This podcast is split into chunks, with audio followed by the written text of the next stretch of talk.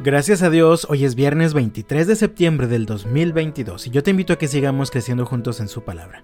Dice la Biblia en el libro del profeta Amos, en el capítulo 1, en los versículos 6 al 8. ¿Qué aflicción les espera a ustedes que están a sus anchas en medio de los lujos en Jerusalén? Y a ustedes que se sienten seguros en Samaria. Son famosos y conocidos en Israel y la gente acude a ustedes en busca de ayuda. Pero vayan a Calné y vean lo que ocurrió allí Vayan luego a la gran ciudad de Hamat y desciendan a la ciudad filistea de Gat. Ustedes no son mejores que ellos y miren cómo fueron destruidos. No quieren pensar en el desastre que viene, pero sus acciones solo acercan más el día del juicio. Qué terrible será para ustedes que se dejan caer en camas de marfil y están a sus anchas en sus sillones comiendo corderos tiernos del rebaño y becerros selectos engordados en el establo. Entonan canciones frívolas al son del arpa y se creen músicos tan magníficos como David. Beben vino en tazones llenos y se perfuman con lociones fragantes. No les importa la ruina de su nación. Por lo tanto, ustedes serán los primeros en ser llevados cautivos. De repente, se acabarán todas sus fiestas. El Señor soberano ha jurado por su propio nombre, y esto es lo que dice el Señor de los ejércitos celestiales Desprecio la arrogancia de Israel y odio sus fortalezas. Entregaré esta ciudad a sus enemigos, junto con todo lo que hay en ella.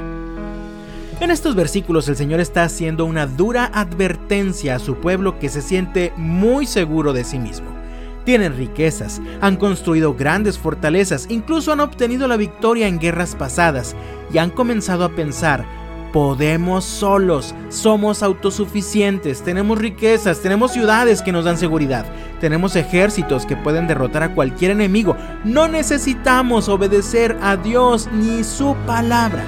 Sin embargo, como ya leí en el versículo 8, el mensaje del Señor para ellos fue desprecio, la arrogancia de Israel y odio sus fortalezas. Entregaré esta ciudad a sus enemigos junto con todo lo que hay en ella.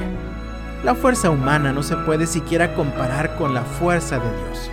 Por eso en el versículo 11 el Señor afirmó, cuando el Señor dé la orden, las casas, tanto grandes como pequeñas, serán reducidas a escombros.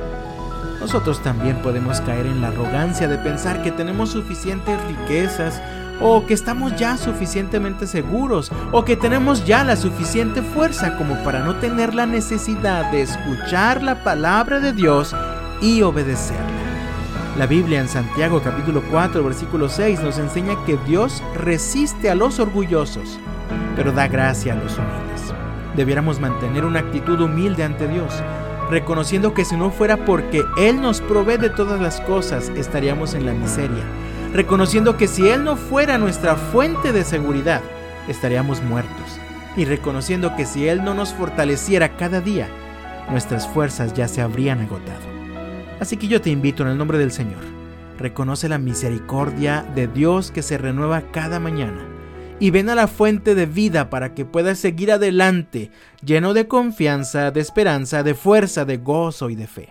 Amado mío, renunciemos a la autosuficiencia y declarémonos totalmente dependientes del Señor. Que Dios te bendiga este viernes y hasta la próxima.